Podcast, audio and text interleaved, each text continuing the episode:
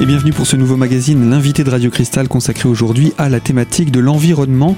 Nous accueillons aujourd'hui l'INRA, l'INRA de Nancy-Lorraine, mais également de Colmar, en la présence de Justine Gallet. Bonjour. Bonjour. Vous êtes responsable de communication de ces deux centres INRA. Et euh, avec vous, nous initions aujourd'hui une série d'émissions. On aura l'occasion de se retrouver sur euh, des détails de présentation des actions de l'INRA. Mais d'abord, on va essayer de commencer par rappeler ce qu'est l'INRA et à quoi ça sert. Alors je vais vous demander de nous rappeler quelques mots d'histoire. Quand est-ce que l'INRA est né et pourquoi? Qu'est-ce que c'était, etc. Alors justement, eh bien l'INRA est né en 1946. Donc l'INRA, si euh, je définis l'acronyme, c'est l'Institut national de la recherche agronomique. Et donc né en 1946, donc cette année, 2016, nous fêtons les 70 ans de l'INRA. Alors, nous les fêtons de manière générale dans toute la France par des actions du Centre Mère à Paris, mais également par des actions de l'ensemble des centres INRA de France.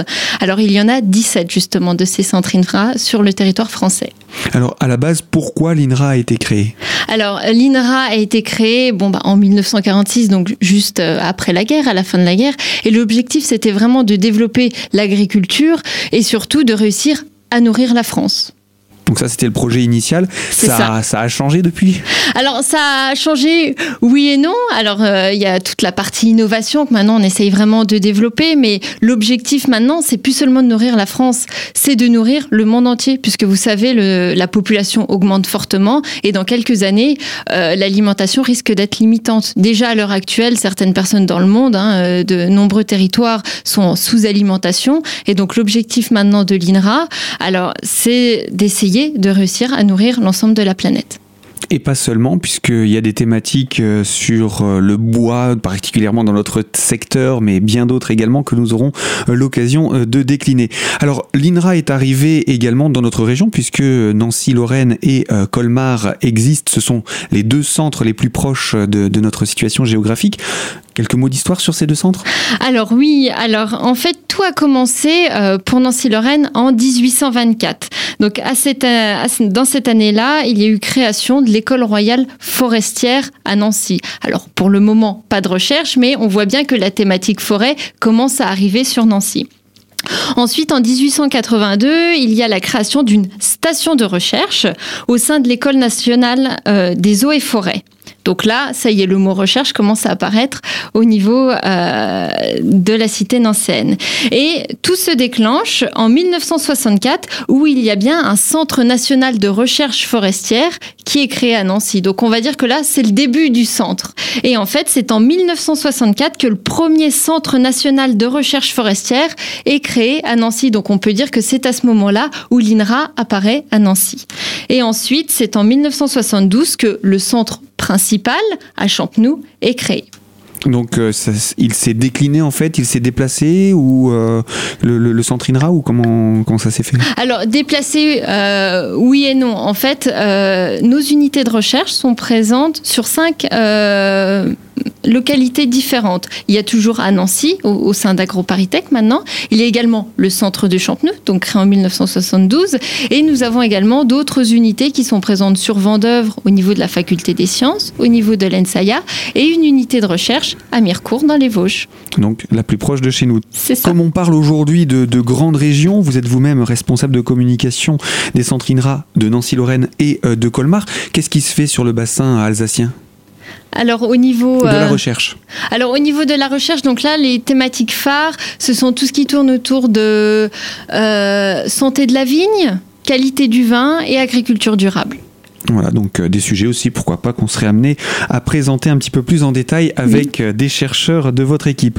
Euh, pour conclure autour de tout cela, j'aimerais que vous puissiez aussi nous parler de ces ministères qui sont, comment dire, tutelles, je ne sais pas comment on dit, si c'est... Tutelle, c'est ça. Ils sont tutelles. Hein, oui, ils sont tutelles. de, de, de l'INRA.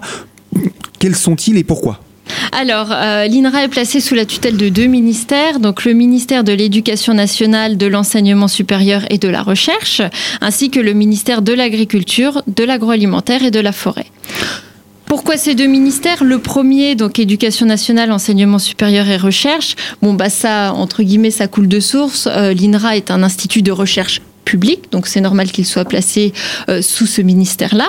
Et en ce qui concerne le second ministère, agriculture, agroalimentaire et forêt, eh bien en fait ce ministère regroupe complètement euh, les trois thématiques phares euh, de recherche de l'INRA la thématique alimentation, la thématique agriculture et la thématique environnement. On pourrait presque rajouter la thématique santé euh, quelque part euh, maintenant dans ce, dans, ce dispositif euh, de l'INRA? C'est vrai qu'il y, a, la notion de santé puisqu'on a parlé d'agroalimentaire et donc derrière il y a aussi la notion de sécurité alimentaire, donc aussi la, notion de santé. Et si je reparle du centre INRA de Joué en Josas, donc qui travaille également sur l'éthique, derrière il y a aussi toute cette notion de, santé publique. Bien voilà pour cette notion de santé hein, parmi les thèmes de recherche de l'INRA. Justine Gallet, je rappelle, vous êtes responsable de communication au centre de l'INRA de Nancy-Lorraine, mais également à celui de Colmar. On a surtout parlé de quelques centres hein, pour le moment et je vous propose qu'on puisse parler des autres puisqu'il y en a d'autres. Alors on va se retrouver dans quelques instants pour la deuxième partie de notre magazine. A tout de suite sur Radio Cristal.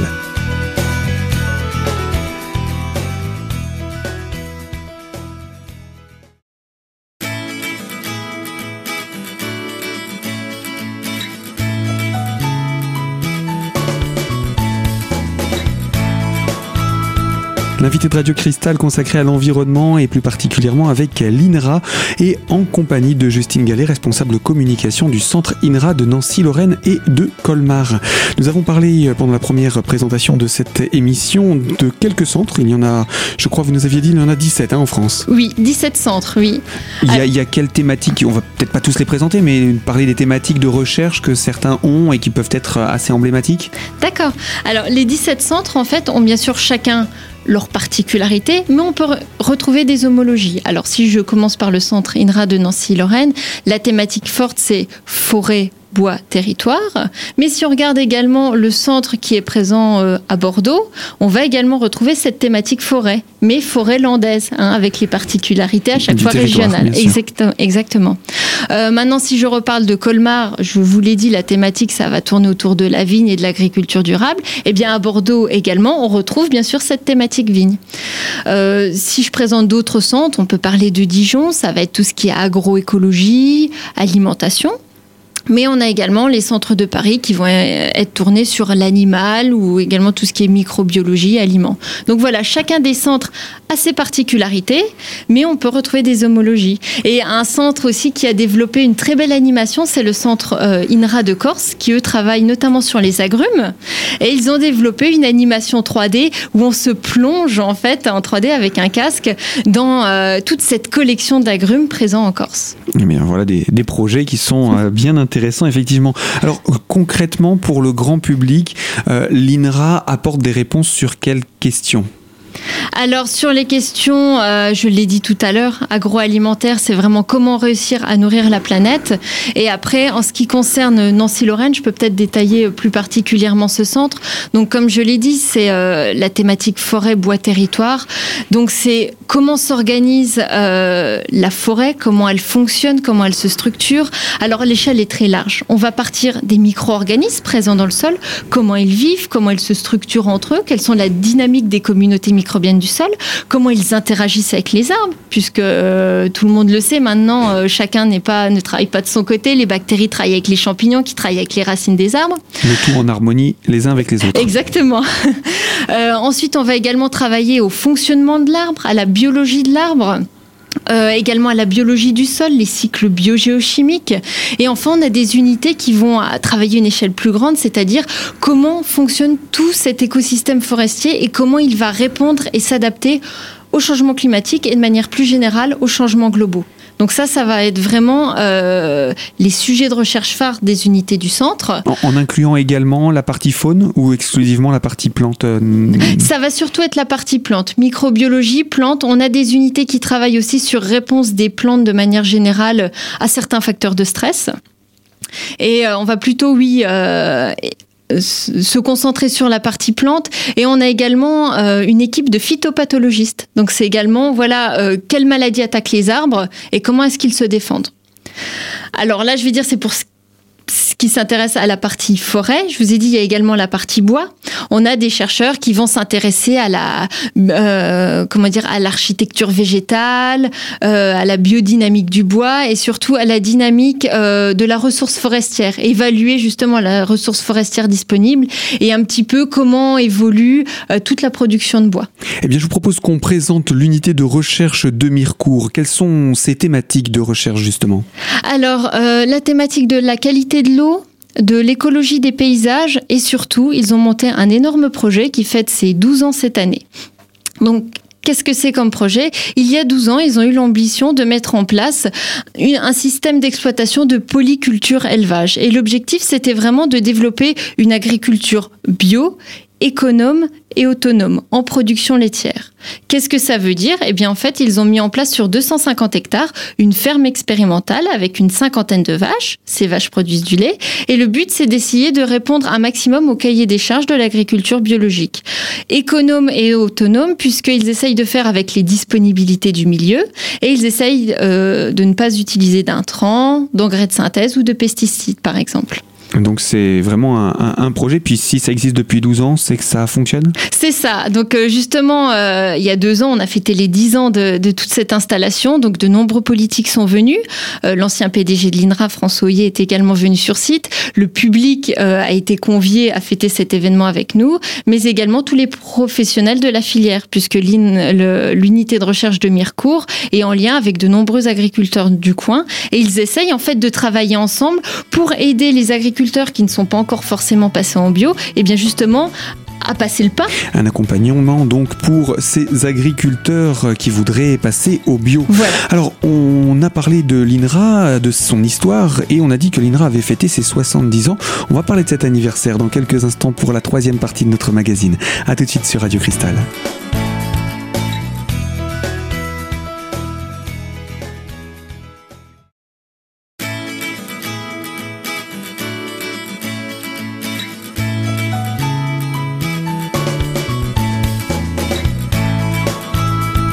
L'invité environnement de Radio Cristal, troisième partie consacrée donc à l'INRA, en la personne de Justine Gallet, responsable de communication du centre INRA de Nancy-Lorraine et de Colmar. Alors, on a pas mal parlé de, l'INRA, de son fonctionnement, de ses domaines de recherche, particulièrement euh, dans notre région, mais on avait dit un petit peu plus tôt que l'INRA avait fêté ses 70 ans.